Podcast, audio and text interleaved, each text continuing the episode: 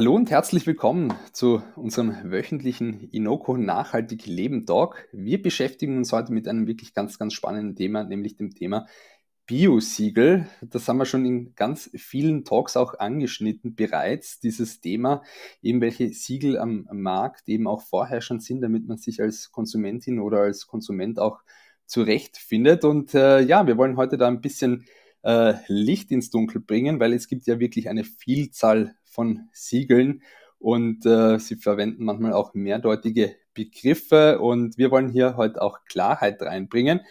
Und äh, es freut uns sehr, dass wir auch die Manuela Schür zu Gast haben. Sie ist Pressesprecherin von Agrarmarkt aus der Marketing und wird uns heute mehr über das AMA Gütesiegel erzählen. Servus Michael, äh, Manuela, dass du heute hier bist. Hallo. Wunderbar, freut mich. Ja, und natürlich dürfen unsere beiden Hosts nicht fehlen, nämlich Markus Linder. Er ist Gründer und CEO von Inoko. Hallo, Servus Markus. Hallo.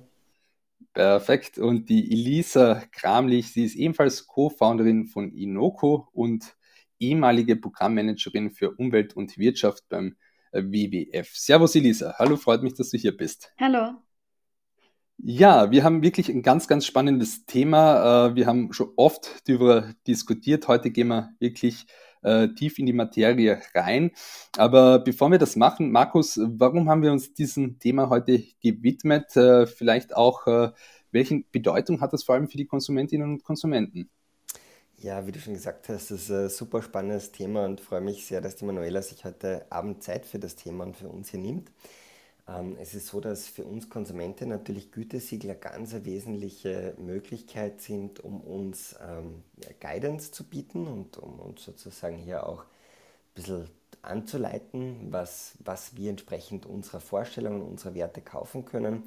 Aber in Wahrheit sind die Konsumentinnen ähm, verwirrt wie noch nie zuvor wahrscheinlich aufgrund der großen Fülle an Gütesiegeln. Und das ist natürlich ein ganz ein großes Thema. Auf der anderen Seite wissen wahrscheinlich die wenigsten Konsumentinnen und Konsumenten, dass Bio nicht gleich Bio ist, sondern dass es hier verschiedene Bio-Standards gibt, die verschiedene Richtlinien dahinter äh, haben. Und ähm, insbesondere ist das Thema jetzt ganz aktuell, weil jetzt äh, zunehmend die äh, Lebensmittelketten auch beginnen, unterschiedliche Biolinien einzuführen, allen voran jetzt eben äh, die Rewe mit ähm, äh, mit, mit der eigentlichen Ursprung, äh, ja natürlich äh, Bio sozusagen Linie und jetzt mit äh, Billa Bio, die sozusagen eine günstigere Biomarke drunter eingeführt hat im Segment. Und damit wird es eigentlich zum ersten Mal für die Konsumentinnen auch interessant und möglich, innerhalb von Bio unterschiedliche Standards hier auch zu kaufen, in einem und demselben Geschäft. Das war bisher eher ein Thema so zwischen äh, verschiedenen Geschäften, ob ich jetzt wirklich in den Bioladen gehe oder irgendwie beim Discounter-Einkauf habe ich bisher natürlich schon große Unterschiede auch innerhalb des Biosortiments äh, gesehen. Aber das wird jetzt natürlich immer aktueller und die Konsumentinnen und Konsumenten sind da einerseits natürlich ein bisschen verwirrt, wundern sich, okay, was sind da die Unterschiede, warum zahlt man dann für das eine Bio so viel mehr fürs andere? Und da freut es uns sehr, dass wir heute ein bisschen Licht ins Dunkle bringen können und sozusagen auch die Unterschiede zwischen den Bio-Standards und Biosiegeln hier auch aufzeigen können. Und da freue ich mich schon sehr auf eine spannende Diskussion äh, mit der Manuela und auch Elisa und mit dir, Martin. Wird sicher super spannend und interessant werden. Definitiv. Wir bringen heute da Licht ins Dunkel, du hast es äh, erwähnt auch. Äh, bevor wir das aber noch machen, Elisa, ganz kurz auch von der Impact-Sichtweise zur Ernährung. Äh, wenn wir das wirklich auch von einem äh, größeren Kontext auch sehen, äh, welchen Impact hat da die Ernährung und vor allem auch äh, diese Bio, Bio-Lebensmittel? Ja, viele wissen ja schon, dass unsere Ernährung einen sehr großen Impact auf das Klima hat. Vor allem auch unser Fleischkonsum trägt natürlich sehr zur Klimakrise bei. Aber die Ernährung spielt auch eine sehr große Rolle bei der Biodiversitätskrise. Und gerade mit biologischer Landwirtschaft kann man natürlich da einen sehr großen Beitrag leisten, um die Biodiversität zu schützen. Ähm, hier ist es zum Beispiel so, beim Fleisch ähm, werden ja auch oft Futtermittel wie zum Beispiel Soja verwendet, welches dann importiert wird ähm, und oft zum Beispiel aus Südamerika kommt, wo dann auch der Regenwald für den Anbau von diesen Futtermitteln abgeholzt wird. Und das kann man eben zum einen mit den Biosiegeln und auch mit regionalen Alternativen ähm, verbessern und auch indem man seinen Fleischkonsum reduziert. Das ist auch aus Gesundheitssicht sinnvoll, denn wir in Österreich essen durchschnittlich rund dreimal mehr Fleisch, als es Gesundheitsexpertinnen empfehlen.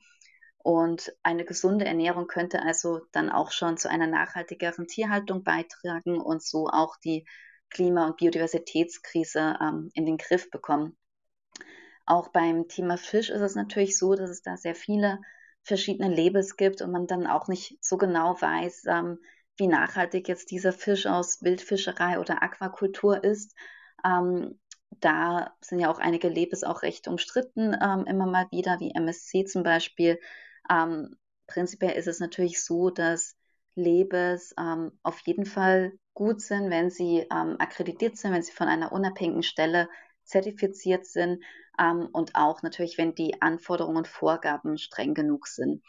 Und ähm, oft ist es eben auch so, dass Produzenten sich selber ähm, Labels auch ausdenken, die dann eben nicht ähm, unabhängig zertifiziert sind sozusagen ähm, und wo dann auch einfach Greenwashing passiert. Und es führt dann eben dazu, wie der Markus angesprochen hat, dass sich die Konsumenten und Konsumentinnen dann gar nicht mehr auskennen und gar nicht genau wissen, welchen Siegeln sie da jetzt vertrauen können. Und ich freue mich auch, dass wir jetzt darüber gleich diskutieren werden. Definitiv, äh, das Thema Siegel, das ist wirklich äh, brennt unter den Fingernägeln. Und ja, deswegen freut es uns jetzt umso mehr, Manuela, dass du heute auch hier bist von Agrarmarkt äh, Austria. Äh, die AMA hat da auch das AMA Gütesiegel, das ist sehr bekannt äh, und hat zusätzlich noch das AMA Bio Siegel. Und da wollen wir jetzt natürlich auch mehr darüber wissen, äh, was eben auch dahinter steckt. Manuela, vielleicht ganz kurz auch, bevor wir da anfangen, darüber über diese Siegel auch zu reden, äh, bei Agrarmarkt Austria, was machst du da und ähm, was äh, sind da auch so die Aufgaben der Agrarmarkt Austria? Mhm. Also ich bin Pressesprecherin oder Leiterin der Unternehmenskommunikation in der AMA Marketing und ich habe äh, drei große Aufgaben. Das eine ist so die klassische Pressearbeit, also Betreuung von Journalisten. Das zweite ist äh, die Betreuung von Konsumentenanfragen. Wir kriegen doch eine, eine ganze Menge Anfragen von Konsumenten direkt, sei es per Mail oder am Telefon. Äh, natürlich auch über die sozialen Medien, die ich betreue. Und das dritte ist natürlich noch so ein bisschen äh, strategische Mitarbeit an der, an der Ausrichtung unserer Ziele, unserer Visionen. Das sind so die drei großen Themen. Genau, also da hast du wirklich auch ein breiten, äh, breites Arbeitsspektrum auch. Äh, wenn wir jetzt auch zum AMA-Gütesiegel kommen, kannst du uns zu den Hintergründen vielleicht auch ganz kurz sagen, seit wann gibt es dieses AMA-Gütesiegel und welche äh, Kriterien umfasst es? Mhm, Mache ich gern. Das AMA-Gütesiegel gibt es seit äh, 26 Jahren und es ist gegründet worden, als Österreich zur EU beigetreten ist. Ähm, Sie sind wahrscheinlich alle noch zu jung, aber ich kann mich noch daran erinnern. Es gab damals die große Befürchtung, dass, also es wurden mit dem, mit dem Beitritt Österreichs zur EU, äh, sind die Grenzen geöffnet worden. Vorher hat es ganz klar geregelte Märkte gegeben. Äh, dann war klar, wir übernehmen die EU-Grundsätze der freien Marktwirtschaft. Und da gab es einfach die Befürchtung, dass halt ausländische Lebensmittel die österreichischen Supermarktregale überschwemmen würden und die, die Konsumenten einfach äh, österreichische Lebensmittel nicht mehr, mehr erkennen oder kaufen. Und schlaue Visionäre haben sich überlegt, da müsste man ein, ein Label, ein Zeichen dafür gründen, das eben ganz klar kennzeichnet, was ist aus Österreich und was ist mit bestimmter Qualität herge, äh, hergestellt worden.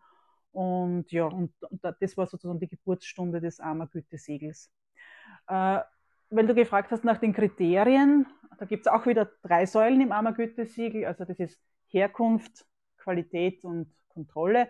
Herkunft ganz klar, also wir stehen für 100% Österreich. Am Beispiel Fleisch, äh, das heißt, dass die Tiere in Österreich geboren worden müssen, die müssen in Österreich gefüttert werden geschlachtet, zerlegt, verpackt etc. Also die gesamte Kette muss in Österreich stattfinden. Erster Punkt. Zweiter Punkt Qualität. Da sind wir strenger als, die, äh, als das Gesetz, als die gesetzlichen Vorgaben. Ich sage es aber gleich dazu, das AMA-Gütesiegel ist eben kein Biosiegel, weil dafür haben wir ein eigenes. Wir positionieren uns mit dem AMA-Gütesiegel so in, in der guten Mitte, ich sage es mal so. Also unser Job ist, wir sichern eine ordentliche, Qualität für die breite Masse ab. Also wir sehen uns mit dem Gütesiegel nicht als, als Premium-Programm, als Nischenprogramm, sondern sozusagen eine, eine, gute Absucherung für die Mitte. Und die dritte Säule, die ich vorher angesprochen habe, ist die Kontrolle. Äh, das macht eben auch das Gütesiegel aus, dass, äh, wie die Elisa vorher schon gesagt hat, wir sind natürlich ein staatlich akkreditiertes Zeichen und damit ist klar, dass die Kontrolle unabhängig stattfinden muss. Also das sind im Groben so die drei Punkte. Herkunft, Qualität, Kontrolle. Markus, du wolltest dazu etwas ja, sagen. Darf ja? ich da vielleicht gleich mal äh, kritisch reinfragen?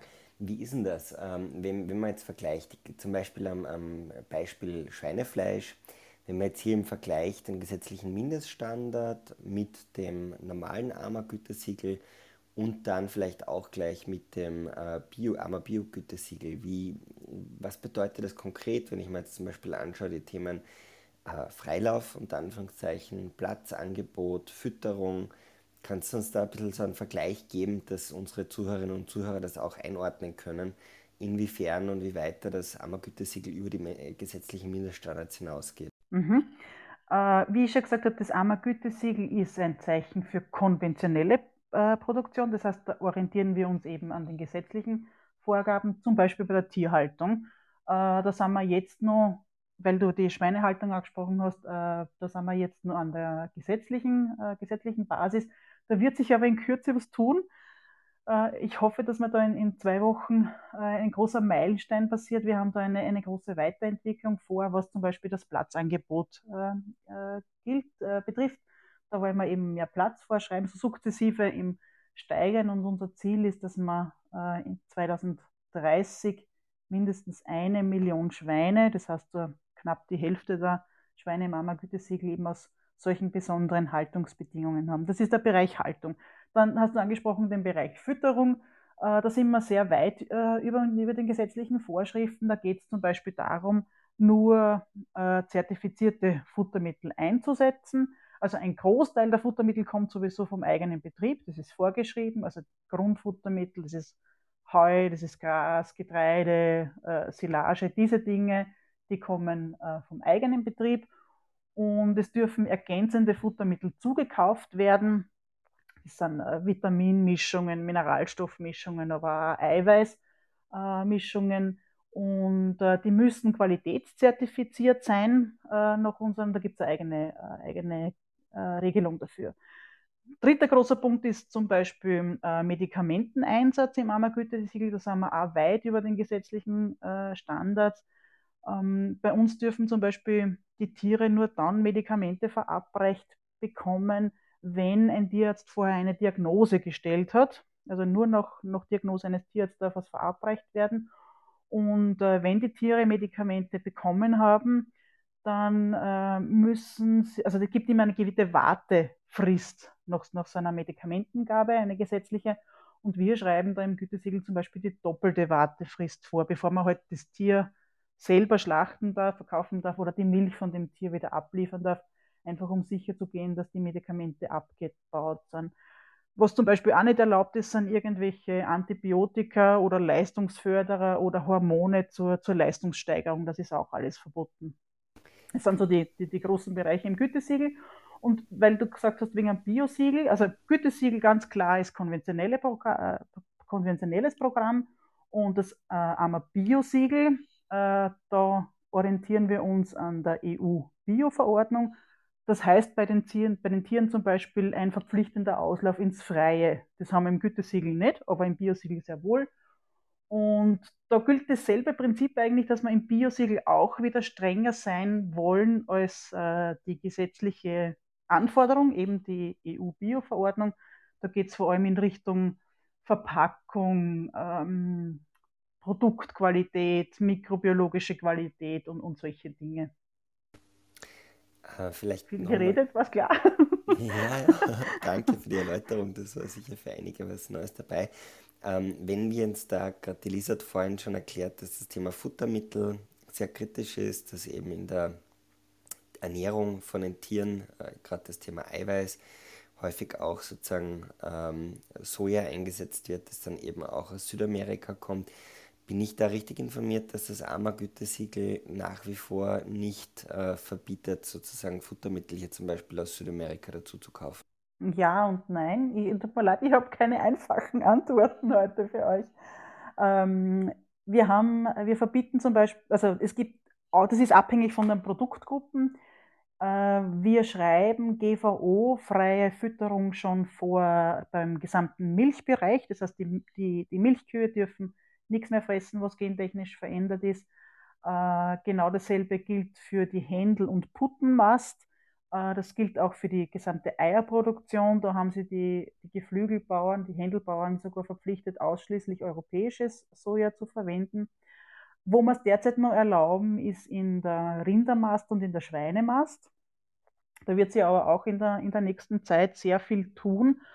Ähm, ich sage es ganz klar dazu, das ist derzeit leider noch eine Kostenfrage da haben wir ein, ein kleines Experiment gestartet, ähm, weil wir einfach wissen, dass Konsumenten das immer wichtiger wird. Die GVO-freie Fütterung gibt seit einigen Jahren ein freiwilliges Modul. Das heißt, äh, Bauern können an dem teilnehmen und sagen, ich füttere meine Schweine eben gentechnikfrei.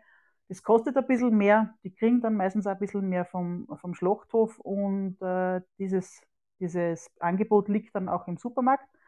Und ich sage es gleich dazu, das kostet dort auch ein bisschen mehr und das ist derzeit eben nur die Krux der Sache, dass dieses Angebot derzeit nur liegen bleibt. Also, wie soll ich sagen, wir würden uns einfach wünschen, dass, dass dort die Nachfrage äh, gleich mit dem Angebot steigt und da sind wir derzeit leider nur weit entfernt. Also, ich sage es ganz ehrlich, wir brauchen da die Solidarität der Konsumenten. Die müssen das einfach kaufen, kaufen auch wenn es ein paar Cent teurer wird, damit wir da einfach weiterkommen. Und, und vielleicht noch zur Info, äh, weil, äh, weil wir über Bio-Siegel ja heute auch sprechen. Bio ist immer 100% äh, gentechnikfrei. Und auch, äh, da darf das, das Soja meinem Informationsstand auch nicht aus Südamerika importiert werden. Genau, Bio ist natürlich, bei Bio ist, ist Kreislaufwirtschaft und regionale Fütterung natürlich eines genau. der Prinzipien, ja. Mhm. Das heißt, ein einfacher Weg für Konsumentinnen, um sicherzugehen, dass sie sozusagen nicht mit ihrer Kaufentscheidung zur Abholzung vom Amazonas beitragen, oder zur äh, Entwaldung äh, von äh, Urwäldern auf Borneo, auf Sumatra äh, ist ganz einfach, ganz einfach, wenn man sich leisten kann. Ja. Du hast einen wichtigen Punkt schon angesprochen, äh, zu Bio zu greifen, weil dort sind äh, viele dieser Dinge, die wir jetzt da besprochen haben, ähm, sozusagen ausgeschlossen. Und danke, Manuela, dass du da die Unter Unterschiede auch so herausgearbeitet hast. Klar, ja, es ist, es ist natürlich, es ist eine, eine eine Preisfrage. Natürlich, Bio ist einfach teurer als konventionelle Produktion, muss auch sein, weil einfach andere äh, und strengere Kriterien dahinter stehen. Ich würde aber sagen, es ist äh, nicht nur eine Frage des Preises, sondern auch des Wertes und unter persönlichen Priorität und Wertschätzung. Also ja, es ist halt, äh, wie die Elisa vorher gesagt hat, vielleicht ein bisschen weniger Fleisch essen und dafür äh, zu gutem Fleisch zu greifen, belastet vielleicht unterm Strich das Geldbörsel gleich.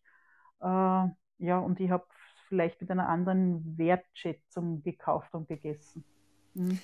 Da sind wir ganz auf einer Linie. Auch ähm, wir bei Inoco, äh, wir entwickeln eine App, die es Konsumentinnen dabei unterstützt, eben Kaufentscheidungen zu treffen, die im Einklang mit ihren Prioritäten stehen und mit ihren Werten stehen, wo ich als Konsument eben äh, die App herunterladen kann, und dann äh, im ersten Schritt definieren kann, was ist mir denn wichtig. Und da kann ich eben genau solche Themen definieren und sagen, na, ich würde gern ähm, auf den Regenwald schauen, ich würde gern meine CO2-Emissionen reduzieren, mir ist Tierwohl ein Anliegen, ich möchte aus gesundheitlicher Sicht schauen, dass ich mich gesund ernähre und äh, kann dann meine Einkauf, also meine Kassenzettel scannen bei Billa Spar und Co.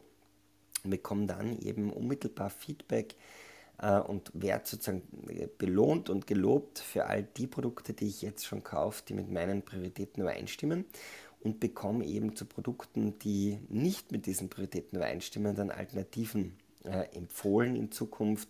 Beziehungsweise sehe ich halt bei den Produkten auch, warum die noch nicht mit meinen Werten übereinstimmen, mit meinen Prioritäten übereinstimmen.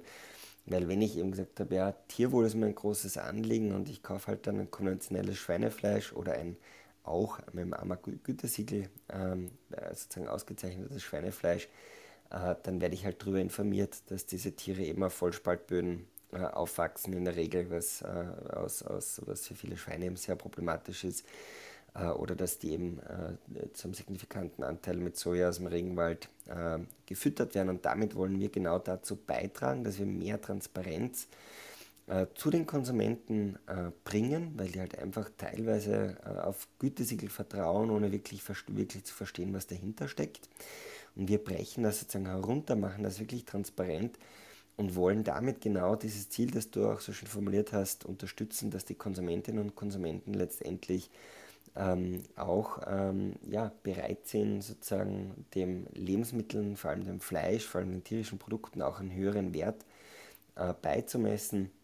Letztendlich, genau wie du sagst, äh, vielleicht ein bisschen weniger Fleisch zu essen, wie die Elisa vorhin gesagt hat, wäre eigentlich, wenn wir ein Drittel von dem Fleischkonsum, äh, ja, von dem Fleisch konsumieren würden, das wir im Moment äh, konsumieren, dann wären wir bei einem Maß unterwegs, das man gesund nennen würde. Also wir essen viel zu Fle viel Fleisch im Schnitt.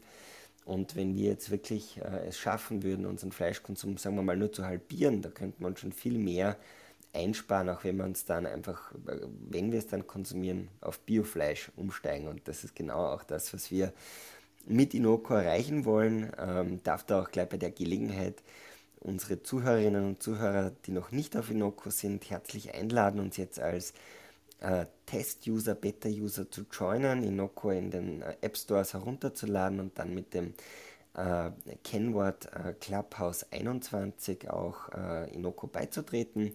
Äh, da habt ihr dann exklusiv vorab die Möglichkeit, jetzt äh, Inoko zu testen, äh, mitzuerleben, wie sich Inoko hier weiterentwickelt und euch sozusagen über diese Themen, über die wir hier auch dann in, in, in diesem Inoko Nachhaltiger Leben Talk sehr viel sprechen, ganz äh, personalisiert anhand eures eigenen Einkaufsverhaltens zu informieren.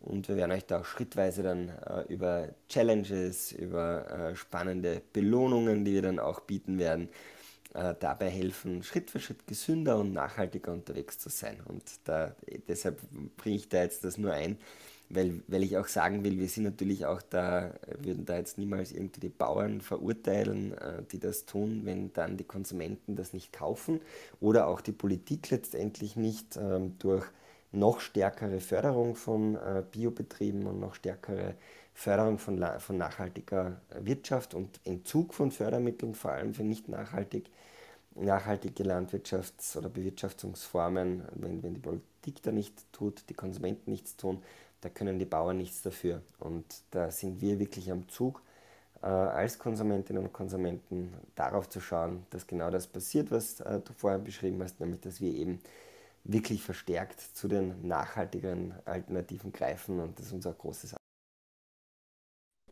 Genau, was wir hier natürlich auch machen, ist, dass wir versuchen, die Wertschöpfungsketten dann auch transparenter zu machen und Labels wie das Amabio-Siegel tragen ja auch stark dazu bei. Also ihr schreibt ja zum Beispiel auf eurer Website, dass die Herkunft der Lebensmittel zu 100 Prozent nachvollziehbar ist. Da würde mich auch sehr interessieren, wie ihr das macht, wie, wie eure Kontrollen da auch funktionieren. Vielleicht könntest du dazu auch noch kurz was sagen.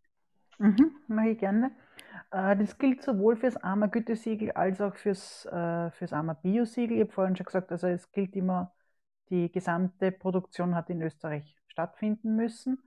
Und ähm, ich, ich bringe das jetzt einfach ähm, am Beispiel äh, Rindfleisch. Ich glaube, da kann man es ganz gut erklären. Jedes Kalb, das in Österreich oder eigentlich in der EU auf die Welt kommt, muss äh, innerhalb von den ersten Tagen bekommt es eine Ohrmarke.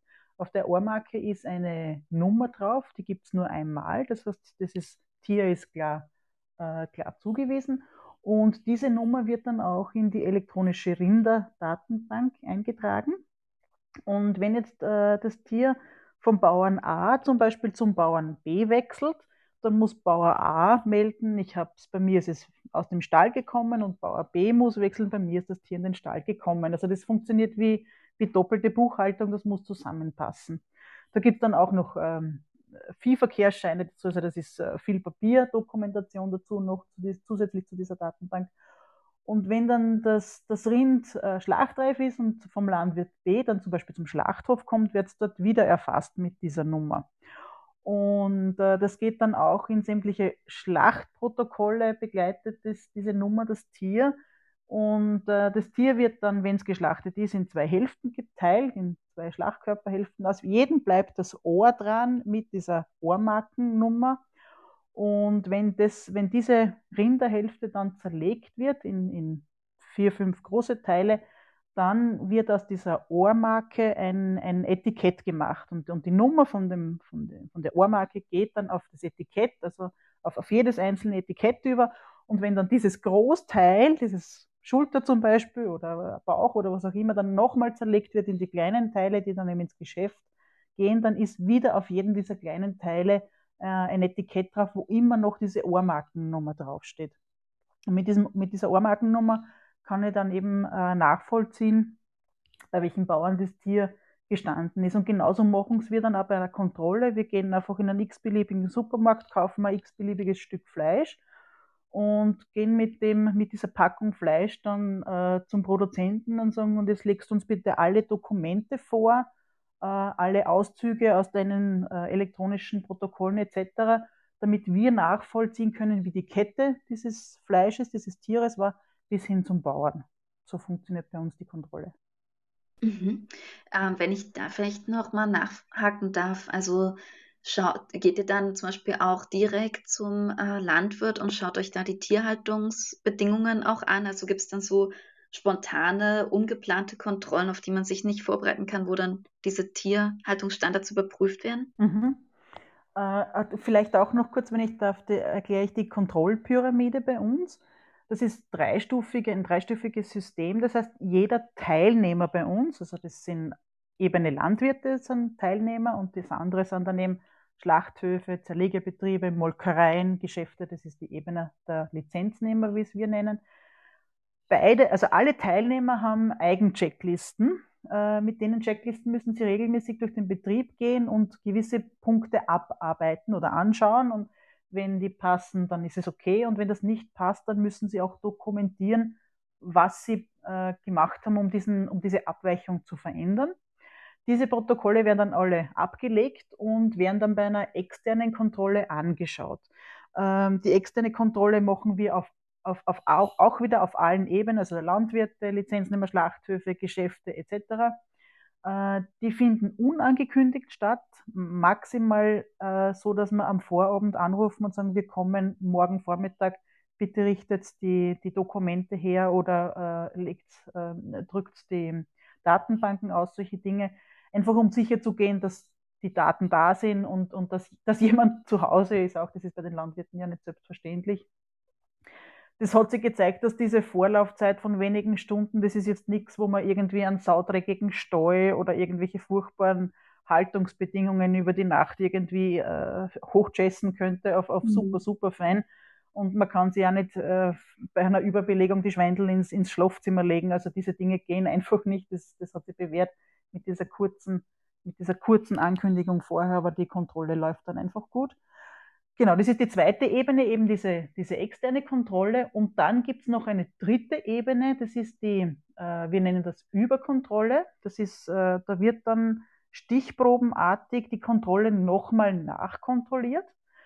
Das hat vor allem äh, den Sinn, dass wir schauen, ob die Kontrollen alle gleich ablaufen und gleich äh, streng bewertet werden. Also da geht es um eine Qualitätssicherung der Kontrolle eigentlich. Also dass jedes Kontrollorgan gleiche Dinge sieht, gleiche Dinge beanstandet, äh, gleich schwer beanstandet. Ähm, genau. Und äh, es gibt dann bei den, nach den Kontrollen gibt es eine Bewertung der Kontrolle und ähm, wenn's, äh, es gibt dann auch vier Sanktionsstufen. Das heißt, wenn irgendwas nicht passt, wird das dann eingeteilt in die Sanktionsstufen. Das geht von null, nämlich äh, überhaupt keine Abweichung, bis zur Sanktionsstufe 4 und das ist bei uns der Ausschluss vom, vom Ammergütesiegel je nach, je nach Strenge halt mit allen Stufen dazwischen.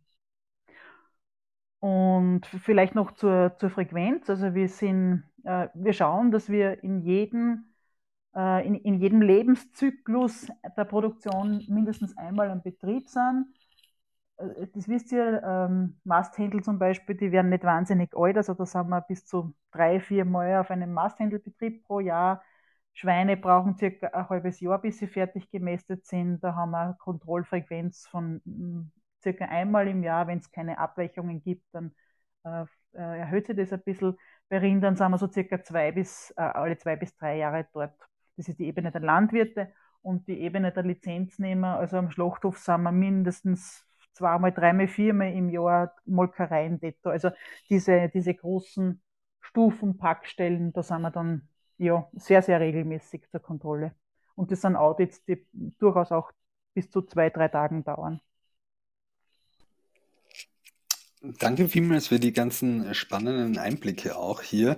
Was mich jetzt auch noch interessieren wird und uns ist auch, wir haben vorher über diese Kriterien gesprochen. Ne? Gewisse Kriterien äh, erfüllen eben diese Mindeststandards, die gesetzlichen. Gewisse, hast du erwähnt, Manuela, sind über diesen gesetzlichen Mindeststandards. Wie setzen sich eigentlich diese Kriterien innerhalb dieses Gütesiegels zusammen? Wer entscheidet da? Wer kann da eben auch Einfluss nehmen darauf? Wir haben für jedes, für jedes Produkt eine, ein eigenes Fachgremium. Also zum Beispiel, es gibt ein Fachgremium für Milch und Milchprodukte, ein Fachgremium für Frischfleisch, ein Fachgremium für Obst, Gemüse, ein Fachgremium für Ei. Äh, und diese Gremien sind so besetzt, dass jede Stufe der Wertschöpfung da vertreten ist. Also da sitzen Landwirte drinnen oder Vertreter der Landwirte, Vertreter des Handels, Vertreter der Produzenten. Und äh, das läuft so, dass wir äh, einen Vorschlag machen, zum Beispiel zur Weiterentwicklung unserer Richtlinien. Das wird dann in den Gremien diskutiert. Und wenn alle Beteiligten sagen, ja, finden wir gut, machen wir, dann, dann wird es beschlossen. Es ist, wir sind da ein bisschen der Diener vieler Herren. Ich sage es ganz ehrlich, wir sind eine, Plattform, wo es auch darum geht, Interessensausgleich zu schaffen, weil ich bringe jetzt zum, äh, das, das, Beispiel mit äh, Weiterentwicklung Tierhaltung. Da ist es das ist so, dass die Landwirte sagen, ja klar, machen wir gerne, es muss uns nur jemand zahlen. Äh, die, die, Schlachtwirte sagen, äh, die Schlachthöfe sagen, ja klar, da sind wir dabei. Äh, wenn wir es gut kennzeichnen und Chargen bilden können, ist kein Thema. Und dann ist halt der Handel, der sagt, ja, wir hätten das auch gerne, aber wir möchten nicht mehr zahlen dafür. Also das ist dann, das ist dann so ein, so ein, so ein Abwägen der Interessen und, und, und äh, ja, ein Finden von Kompromissen, äh, ein Feilschen auch um, um, um Worte, äh, um, um, Zentimeter, um was auch immer. Äh, und so, dass man halt so Schritt für Schritt immer wieder bei jeder Version der, der Richtlinien wieder einen, ein, ein Stück in Richtung Weiterentwicklung gehen. Ja, das ist natürlich sehr spannend. Also ist sicher sehr schwierig, auch dieser Trade-off mit den Kosten, ähm, dann mit dem Handel auch. Da wird mich auch interessieren, ähm, weil ihr ja auch verschiedene Studien macht, wie, wie das so von Konsumenten und Konsumentinnen angenommen wird. Ähm, Gibt es da vielleicht auch Studien, wie viel Konsumentinnen und Konsumentinnen bereit wären, mehr zu zahlen für Bioprodukte? Ja, wir machen viele, viele, viele Studien. Äh, da muss man fairerweise ein bisschen unterscheiden zwischen Meinungsumfragen und dem, was dann tatsächlich am Markt passiert. Äh, die knallharten Marktzahlen äh, bekommen wir aus der Rollarma. Das ist so ein, ein Haushaltspanel, wo wir 2800 Haushalte drinnen haben und die erfassen alle ihre Einkäufe, wo sie es gekauft haben, was sie gekauft haben, zu welchem Preis sie es gekauft haben, etc. Äh, das ist wirklich ein, ein, eine sehr repräsentative, repräsentatives Pendel über das Einkaufsverhalten der Österreicher da sehen wir zum Beispiel drinnen, dass ein Drittel des Fleisches dann gekauft wird, wenn es in Aktion ist. Also das sind die knallharten Marktzahlen. Und äh, natürlich machen wir, weil vorher, vorher schon gesagt habe, viele Umfragen und viele Studien und äh, zum Beispiel eine, wo wir auch gefragt haben, liebe Konsumenten, wie viel wärt ihr bereit, mehr zu zahlen für, für Fleisch aus anderen Haltungsbedingungen? Und in diesen Studien, ich habe jetzt die, die, die, die Zahlen nicht ganz konkret im Kopf, aber da sagen, glaube ich, 25 Prozent ja, ja, sie wären, oder 50 Prozent der Konsumenten sagen, sie wären bereit, 25 mehr, 25 Prozent mehr zu zahlen. Und äh, ich glaube, genau umgekehrt, 25 Prozent sagen dann, sie wären bereit, 50 Prozent mehr zu zahlen. Und dann nur mal ganz wenige sagen, sie, sie würden sozusagen jeden Preis dafür bezahlen. Und da sieht man einfach diesen, diesen Gap, der da auseinandergeht. Oder der, der, der, zweite spannende, der, der zweite spannende Gap, den ich gerne äh, bringen oder leider bringen muss, ist der, dass äh, ich glaube, in, in, in jeder Umfrage die Konsumenten sagen, sie schauen extrem auf Bio und Regionalität. Das ist ihnen als, als Einkaufskriterium ganz wichtig oder das ist bei den ersten ein, zwei, drei Einkaufskriterien. Also müsste man sich doch eigentlich denken, juhu, super, wir haben unseren Job gemacht. Und äh, die Biomarktzahlen sprechen dann aber auch wieder eine Sprache, nämlich ich glaube, wir haben jetzt einen Biomarktanteil beim Fleisch von 5%. Also es, es, gibt so eine gewisse Diskrepanz zwischen dem, was man sagt, man tut oder was man gerne internalisiert äh, sieht und, und tun möchte und was man dann tatsächlich tut. Vielleicht ist es auch, einfach auch eine gewisse Macht des Geldbörsels, die da passiert zwischen Einkaufszettel schreiben und das, was man da tatsächlich einpackt. Ich, ich will jetzt überhaupt keinem Konsumenten die Schuld geben, das, ist, das, ist, das liegt mir fern. Es muss jeder einfach seine Prioritäten setzen und, und, und nach seinen Werthaltungen einkaufen. Und deswegen finde ich es auch gut, dass es ein breites Angebot gibt, nämlich vom, vom Preiseinstieg, also vom günstigen, weil es gibt halt einfach Leute, die wirklich sehr genau auf den Preis schauen müssen, das können wir einfach nicht wegleugnen. Und, und dann, dann gibt es halt auch große Bevölkerungsschichten, die, die sozusagen beim Essen ein bisschen mehr Geld ausgeben können und für die gibt es auch ein gutes Angebot und das finde ich eigentlich sehr fein in Österreich. Aber wenn wir uns jetzt äh, das kritische Situation einmal anschauen, trägt da nicht gerade das AMA-Gütesiegel dazu bei, dass sozusagen viele Konsumentinnen und Konsumenten dann sagen, naja, das ist eh äh, AMA zertifiziert, dem Viecherl wird schon gut gegangen sein, ähm, da gibt es dann viel Werbung mit äh, Kühen, die draußen auf der Wiese rumrennen. Und viele Konsumentinnen haben einfach das Gefühl oder glauben, dass dieses Ammergütesiegel dann ihnen garantiert, dass die Kuh im Sommer auf der Weide draußen war, was in der Praxis ja meines Wissens nach nicht äh, der, der Fall ist.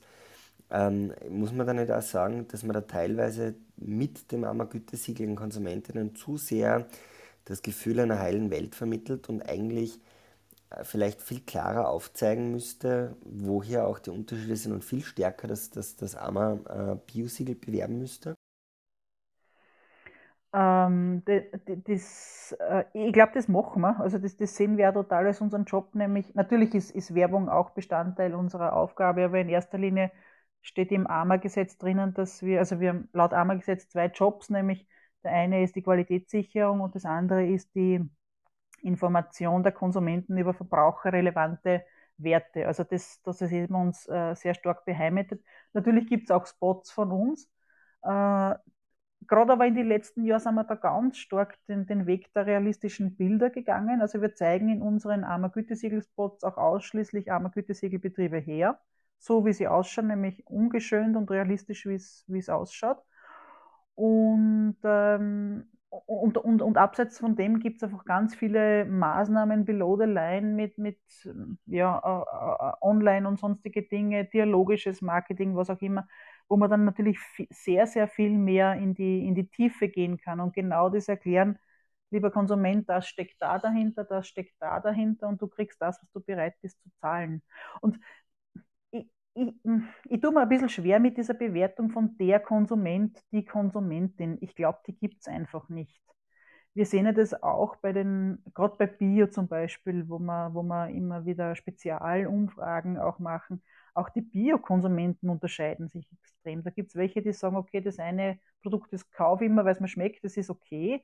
Und dann gibt es die ganz andere äh, Gruppe am Ende des Spektrums, das sind äh, Bio-Heavy-User, denen würde nie was anderes in den Kühlschrank kommen. Die sagen zum Beispiel, also mir ist eine, eine, eine Bio-Karotte aus Italien äh, ist mir tausendmal lieber als eine, eine Karotte aus der Region, die konventionell produziert ist, weil mir nie was anderes in den Kühlschrank kommen würde. Und äh, so wie die Käufer sich unterscheiden, so unterscheiden sich auch ihre Zugänge und ihre Informationsstände. Und gerade diese diese äh, Bio-Käufer und Bio-Heavy-User, die sind meiner Meinung nach extrem gut informiert. Also denen brauchen wir kein X für eine U vormachen. Die wissen ganz genau, wie sie äh, was, was sie kaufen und was dahinter steckt. Da würde man ihnen Unrecht, Unrecht tun, die da irgendwie in den Topf zu schmeißen. Und so fair muss man auch sein. Äh, wir beschäftigen uns einfach nicht Tag und Nacht mit Lebensmitteln und dem, was wir einkaufen. Wir, wir, wenn wir ein neues Auto kaufen oder ein neues Handy oder neue Schuhe oder was auch immer, mit diesen, mit diesen äh, Gütern, die man halt seltener kauft, beschäftigt man sich intensiv. Aber äh, fragen Sie zehn Leute auf der Straße, wie viel Zeit die dafür aufwenden wollen, einkaufen zu gehen und irgendwelche Labels zu überprüfen. Also ich glaube, da muss man die Kirche einfach auch im Dorf lassen. Das sind Güter des täglichen Gebrauchs, die Konsumgüter, da macht man sich manchmal mehr Gedanken und manchmal weniger. Und ich glaube, das ist auch legitim, weil man kann nicht den ganzen Tag nur über, über Essen nachdenken, da wird man auch wahnsinnig.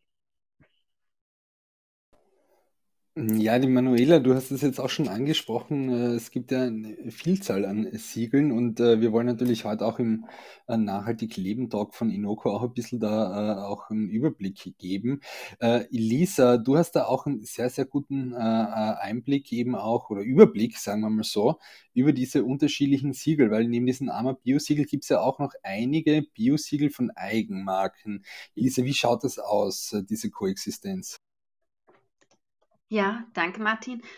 Ähm, genau, es gibt ja verschiedene Siegelchecks auch online, die man sich anschauen kann. Und wir von Inoko, wie der Markus schon gesagt hat, verwenden ja auch die Informationen aus diesen Gütesiegeln, um das transparent den Konsumenten und Konsumentinnen darzustellen. Und da ist es so, dass ein wichtiges Siegel zum Beispiel das EU-Bio-Siegel ist, ähm, was so die Basis ähm, für die meisten Bio-Siegel darstellt. Also das sind so diese Mindestanforderungen an alle Bioprodukte, die die EU vorgibt. Und das wird nämlich dann auch staatlich akkreditiert, zertifiziert, wie auch das AMA-Siegel, ähm, das AMA-Bio-Siegel. Und das geht eben zum Beispiel, ähm, also sagt halt auch, dass zum Beispiel Nutztiere freien Auslauf haben, dass der Antibiotika-Einsatz streng reglementiert ist, dass ähm, chemisch-synthetische Pestizide und Düngemittel ähm, verboten sind und dass gewisse Zusatzstoffe auch verboten sind und auch ähm, genmanipulierte Inhaltsstoffe und Futtermittel sind ebenfalls verboten. Und das bildet dann sozusagen die Mindestanforderung an die Bioprodukte und viele, viele Biozeichen gehen eben darüber hinaus, eben zum Beispiel auch äh, das AMA Bio-Siegel, auch Bio Austria zum Beispiel oder auch Demeter zum Beispiel. Und es gibt auch eine EU-Strategie vom Hof auf den Tisch, die sagt, ähm, dass bis 2030 25 Prozent des EU-Agrarlands ökologisch, biologisch bewirtschaftet werden soll. Also das fand ich jetzt auch sehr spannend zu erfahren, dass es da dieses ambitionierte, erfreuliche Ziel gibt. Ähm, mich würde auch interessieren, Manuela, vielleicht könntest du dann im Nachgang noch erklären, wie ihr über das Biosiegel hinausgeht im Detail. Ähm, ich werde vielleicht kurz noch als äh, Good Practice Beispiele zwei, drei andere Labels vorstellen. Es gibt dann zum Beispiel Demeter, ähm, ist ein Siegel, was in Deutschland gegründet wurde von einem internationalen Bioanbauverband. Und da ist es so, dass zum Beispiel 100 Prozent des Tierfutters ähm, müssen Biofutter sein und zwei Drittel davon sogar aus den noch strengeren Demeter-Standards. Und die verzichten zum Beispiel auch auf das schmerzhafte Enthornen von Kühen und haben also auch etwas höhere Tierwohlstandards. Dann gibt es das Ja natürlich Siegel zum Beispiel. Das ist die Bio-Eigenmarke von Rewe, die, für die, glaube ich, auch das AMA Bio-Siegel ähm, als Basis dient oder als Standard dient. Ähm, also vielleicht kannst du auch darauf kurz noch eingehen, wie, wie sehr ihr damit Ja natürlich verbandelt seid. Ähm, und da ist es zum Beispiel auch so, dass es ähm, keine Anbindehaltung von Milchkühen für die Milchproduktion gibt äh, und auch gar keine Pestizide verwendet werden. Und auch jetzt bei Eiern ist es zum Beispiel so, dass männliche Küken nicht geschreddert werden dürfen. Und als letztes Beispiel vielleicht noch gibt es dann auch von äh, Spar eine Bio-Eigenmarke. Das ist dann Natur pur und die basiert vor allem auf dem Stand des EU-Biosiegels, geht aber auch darüber hinaus, ähm, dass Spar damit zum Beispiel österreichische Produzenten bevorzugt, ähm, auch bei Kakao zusätzliche Standards hat, zum Beispiel, dass dieser ähm, UTZ zertifiziert ist. Und auch hier werden männliche Küken zum Beispiel nicht gestrettert und haben mehr Auslauf als gesetzlich vorgeschrieben.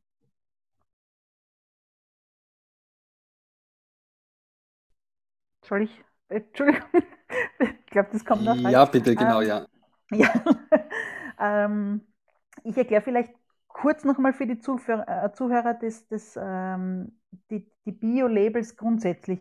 Elisa, wie du gesagt hast, die Basisanforderung ist die EU-Bio-Verordnung und äh, alle Bioprodukte, die in der EU verpackt gehandelt werden, müssen verpflichtend eben dieses grüne, äh, das grüne Blatt des EU-Bio-Logo tragen. Äh, und nur dann ist es ein, ist es ein, ein, Bio, ein Bioprodukt. Wir gehen mit dem AMA Biosiegel eben äh, weiter als, als, mit der, als beim EU, bei der EU-Bio-Verordnung und wir setzen da bei der ähm, Ebene der, der Produzenten an. Also ich habe vorher gesagt, äh, das eine ist die Ebene Landwirte, beim AMA Biosiegel äh, setzen wir da vor allem bei den Produzenten an.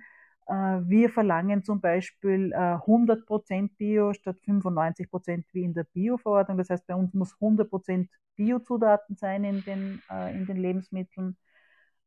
Wir schränken zum Beispiel die, die Zusatzstoffe, die, die laut EU-Bio-Verordnung erlaubt werden, schränken wir ein. Das, das, das, ähm, da lassen wir einige nicht zu.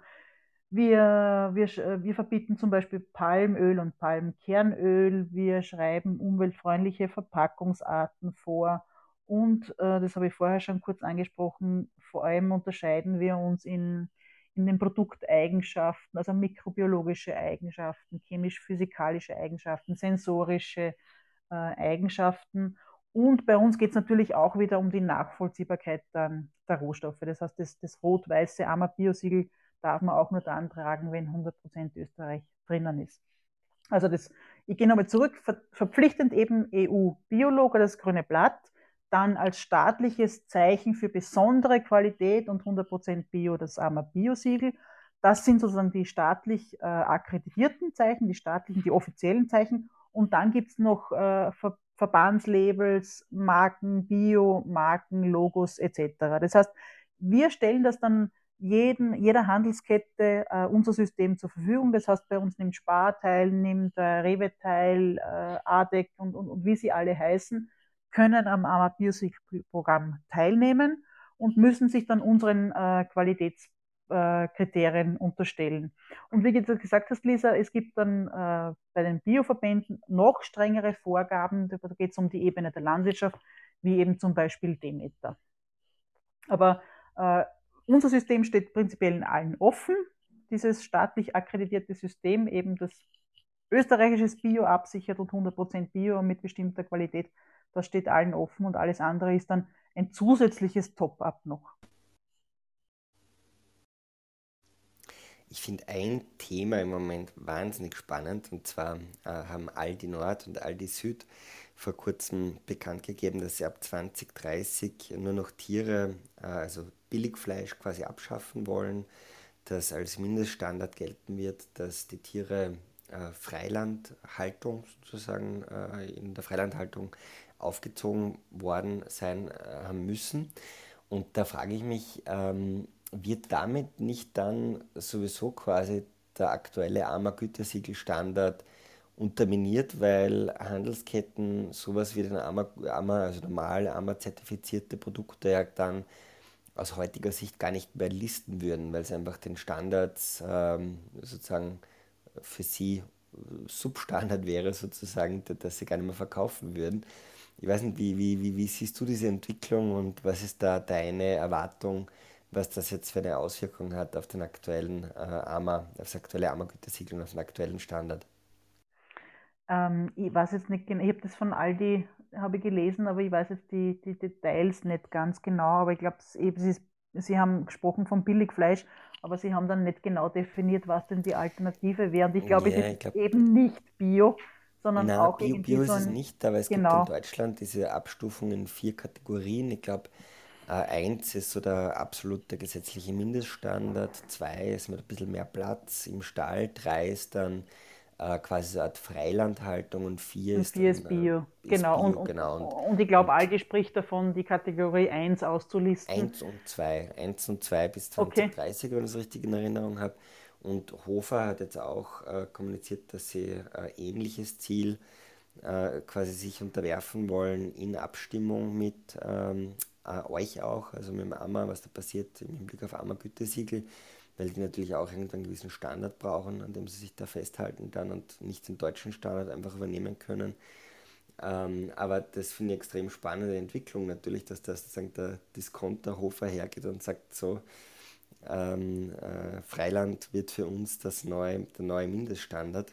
Und ähm, ja, ich kann mir vorstellen, dass das äh, ziemlich, äh, ziemliche Auswirkungen letztendlich auch auf, den AMA, auf das AMA-Gütesiegel haben wird wenn da jetzt mehrere äh, Retailer mitziehen, wovon ich ausgehe und was vielleicht dann auch zu so einer Art Wettrennen führen wird, wie man es jetzt teilweise auch was die CO2-Ziele äh, angeht, ja auch sieht, dass da die Händler versuchen werden, sozusagen jeweils noch besser äh, dazustehen und noch strenger sich selbst sozusagen hier äh, das Korsett äh, zu schnüren. Und äh, meine Erwartungshaltung wäre, dass hier letztendlich der Handel ähm, auch äh, das Armer-Gütesiegel letztendlich unter Druck bringt und hier letztendlich der Handel sagt, hey, äh, das, das, das, Gütesiegel wird es bei uns nur in der Form noch zu kaufen geben, wenn das und das die Mindeststandards sind. Das wäre meine Hypothese. Ich weiß nicht, wie du das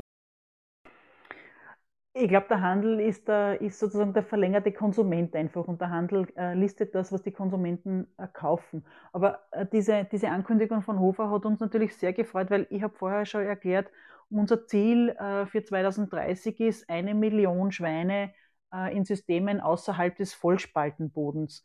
Also das wäre dann genau das, was, was in die Hofer-Richtung geht und das, das würde uns natürlich totalen Schwung geben und, und äh, da könnten viele Bauern umsteigen in besondere Haltungsformen und wenn das dann jemand einen Abnehmer findet, der bereit ist zu zahlen, diese, diese äh, Mehrkosten in der Produktion, wäre das einfach wär super, ja. Und das Zweite, was uns totalen Schwung geben könnte, und da freuen wir uns auch riesig drüber, äh, es wurde vor kurzem ein äh, Aktionsplan für die nachhaltige Beschaffung beschlossen.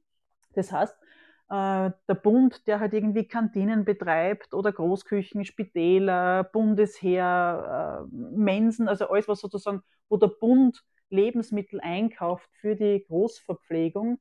Äh, da soll es jetzt einen Plan geben, der auch zum Beispiel vorsieht, dass es nur, dass nur mehr Fleisch verkocht wird, dass der Ammergütesiegel mit diesem Modul mehr Tierwohl, da haben die Tiere dann mehr Platz und, und, und Stroh im, im Stall, äh, dass die zum Beispiel nur mehr, nur mehr dieses Fleisch verkochen würden. Also, und, und das ist einfach eine große Menge, die da gehen würde.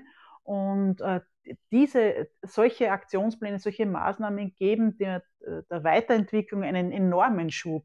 Und wir haben ja viele Landwirte in der Pipeline, die sagen, ich möchte umstellen, ich möchte ein anderes System, äh, ich brauche nur dafür die Nachfrage, die entsprechende und, und jemanden, der mir so halt ein bisschen mehr zahlt. Also das wird dem der totalen Drive geben. Das ja, ich, ich hoffe, dass das alles in die Umsetzung geht. Das wäre cool.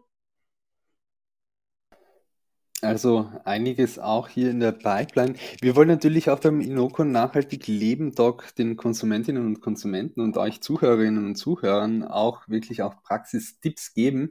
Äh, wir könnten, glaube ich, heute wirklich noch eine ganze Stunde weiter diskutieren. Ähm, aber ähm, vielleicht abschließend auch noch, Elisa, ähm, worauf kann man jetzt wirklich zusammenfassend achten, äh, wenn man hier eben auch in diesem äh, Dschungel der, äh, ähm, die, dieser, dieser, dieser Siegel sich natürlich als Konsumentin und Konsument äh, zurechtfinden möchte. Und wo muss man aufpassen, dass es eben zu keinen Tricksereien kommt? Ja, danke, Martin. Also man muss natürlich hinterfragen, ob das jetzt wirklich ein äh, staatlich akkreditiertes Siegel ist, beziehungsweise ein unabhängig zertifiziertes Siegel ist und auch beachten, wie streng diese Standards sind. Und da helfen zum einen auch diese Siegelchecks von Greenpeace zum Beispiel oder auch wenn man jetzt die App Inoko verwendet, kann man da gut drauf schauen. Und ähm,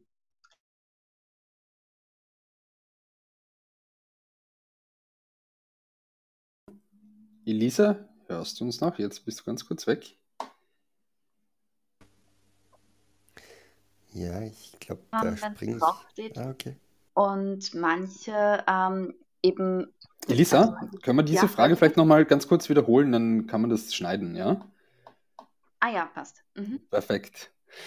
Ich fange, ich, ähm, ich, ich, Warte kurz, habt ihr mich gerade nicht gehört oder was war das Problem bei Markus? Wir, wir, haben dich nicht gehört. Ach so, ah, Entschuldigung. Dann... Ja, ja. Markus, glaube ich, hat das auch so. Genau, ich habe die auch nicht gehört, ja. Ah, okay, gut, dann fange ich also nochmal von vorne an. Perfekt, ja. Ja, ich frage, ich stelle dir einfach nochmal die Frage, ja? Ja. Ja, wir haben jetzt äh, auch viel über dieses Armer-Güte-Siegel erfahren und natürlich auch die äh, anderen Siegel am Markt. Äh, bei Inoko Nachhaltige Leben Talk wollen wir natürlich auch eben auch Praxistipps geben. Und deswegen, äh, Elisa, auch äh, an dich abschließend natürlich auch die Frage, wie kann man sich jetzt zurechtfinden und wie kann man äh, vorbeugen, dass man eben nicht auf Tricksereien hereinfällt? Ja, das ist eine gute Frage, Martin. Also ganz wichtig ist, dass man ähm, zum einen kritisch hinterfragt, was das für ein Label ist, also von wem dieses Label ist, ob es eben der Hersteller sich selber ausgedacht hat oder ob es wirklich ein staatlich akkreditiertes bzw. unabhängig zertifiziertes Siegel ist. Und dann der zweite Punkt ist auch, dass man sich anschauen muss, was bedeutet das Siegel eigentlich? Also welche Kriterien werden damit jetzt erfüllt? Ähm, und hier kann natürlich auch Inoko Unterstützung bieten, indem wir da in der App ähm, diese Kriterien darstellen und sagen, was erfüllt ist. Und auch öffentlich verfügbare Siegelchecks, wie zum Beispiel von Greenpeace, können auch Auskunft geben, wie vertrauenswürdig ein Label ist. Und dann, ähm, abgesehen von den Labels, muss man auch prinzipiell darauf achten, was auf der Verpackung draufsteht. Ähm, denn das ist nämlich, also da muss man auch unterscheiden, ob das ein geschützter Begriff ist oder eben ein irreführender, also nicht geschützter Begriff ist. Und wo, wenn auf der Verpackung zum Beispiel biologisch, ökologisch, kontrolliert ökologisch oder biologisch oder aus biologischem Landbau, aus ökologischem Landbau oder auch biologisch dynamisch oder biologisch organisch steht, dann kann man sich sicher sein, dass da auch wirklich Bio drin ist. Ähm, denn diese beiden, Be also diese Begriffe sind durch die ähm, EG-Öko-Verordnung geschützt. Was jedoch nicht geschützt ist und was ich jetzt persönlich auch oft gesehen habe, wenn ich einkaufen gehe, dass oft auf Verpackungen dann aus kontrolliertem Anbau steht oder aus umweltschonendem Anbau. Und dann gibt es noch viele weitere Begriffe wie ohne Spritzmittel und so weiter, was dann nicht geschützt ist. Und da muss man dann wirklich aufpassen und ähm, muss dann kritisch nachschauen, okay, wird das mit irgendeinem Label wie dem EU-Biosiegel belegt? Ähm, oder ähm, ist es jetzt wahrscheinlich einfach ein Begriff, den sich da der Produzent ausgedacht hat? Mhm, also doch einiges zu beachten. Ähm, wir haben aber heute hier im Inoko Nachhaltig Leben Talk auch ein bisschen Licht ins äh, Dunkle gebracht. Äh, wir sind jetzt auch ein bisschen schlauer natürlich, äh, als wir das vorher sind. Danke vielmals, Elisa, für diesen Input auch von deiner Seite. Manuela, vielleicht noch ganz kurz abschließend. Du hast es auch am Anfang kurz erwähnt. Ähm, es wird sich auch bei der, ähm, beim AMA Gütesiegel etwas tun. Vielleicht noch als ein Ausblick, was sind so die nächsten Änderungen? Was habt ihr da auch geplant? Ah, da, geht, da, gibt's, da könnte ich jetzt nochmal eine Stunde reden, aber ganz kurz zusammengefasst, wir wollen äh, bei der Tierhaltung, bei den Schweinen und bei den Rindern was weiterbringen und es wird auch was weitergehen bei der Fütterung. Das sind die großen beiden Bereiche. Das sind die großen beiden Bereiche, die wahrscheinlich auch noch 2021 äh, in Umsetzung kommen. Wir starten, äh, wir starten 2022 und da gibt es dann einen Stufenplan bis 2030. Perfekt. Ja, also es tut sich auch beim AMA-Gütesiegel etwas äh, ähm, Grund daran zu bleiben und natürlich äh, hier auch äh, darüber auch zu sprechen. Äh, wir haben heute hier auch ein bisschen Transparenz reingebracht. Äh, liebe Manuela, danke vielmals, dass du heute wirklich hier auch sehr authentisch und offen gesprochen hast, eben auch darüber, wie die Entscheidungen auch vor allem bei der AMA auch zustande kommen. Elisa und Markus, auch danke vielmals äh, für euren Input heute beim Inoko Nachhaltig Leben Talk. Seid nächste Woche wieder mit dabei, äh, wird uns sehr freuen und ja, wir öffnen jetzt hier das Panel für die Diskussion.